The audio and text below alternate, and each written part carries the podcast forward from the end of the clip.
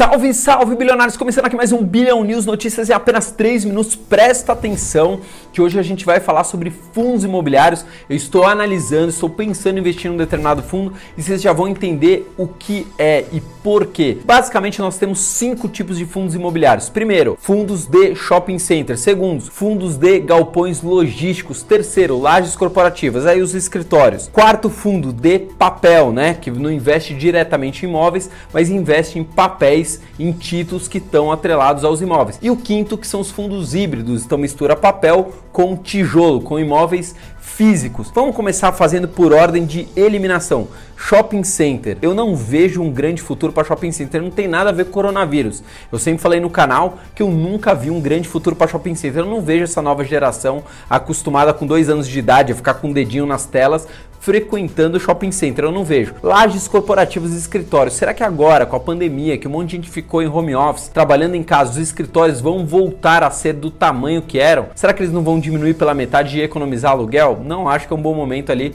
para lajes corporativas. Terceira coisa, fundos de papel. Dependendo do fundo de papel, há de se considerar. O outro fundo que a gente falou, galpões logísticos. Exatamente esse que eu estou olhando, porque eu creio que o Brasil vai precisar cada vez mais de galpões logísticos principalmente na velocidade de subida do e-commerce, né? Para o e-commerce até chegar à mercadoria precisa ser estocada aquela mercadoria, principalmente mercadoria que precisa chegar cada vez mais rápido. Os galpões logísticos precisarão estar cada vez mais próximos da demanda dos grandes centros urbanos, porque o que conta agora no novo marketing é a logística, quanto tempo demora para aquele produto chegar. Melhor do que galpão logístico é um fundo imobiliário de galpão logístico com contrato atípico. Que é um contrato atípico, Fabrício? Se eu alugar hoje um imóvel e quiser sair amanhã, o que, que acontece? Eu pago uma multa. No contrato atípico eu tenho que pagar todo o meu contrato. Se eu aluguei por 10 anos, eu vou ter que pagar por 10 anos, independente se eu quiser deixar o imóvel hoje ou amanhã. Fabrício, você poderia falar de alguns fundos que valem a pena a gente dar uma olhada? Primeiro fundo que você tem que olhar, HGLG 11. Segundo fundo, XPLG 11. LG é de logística, por isso que é LG. Terceiro fundo, BTLG 11. Quarto fundo, BRCO 11. Todos esses quatro fundos que eu acabei de falar são de galpões logísticos. Agora vamos falar de um fundo de fundos. O que é um fundo de fundos? É um fundo que investe em cotas de outros fundos.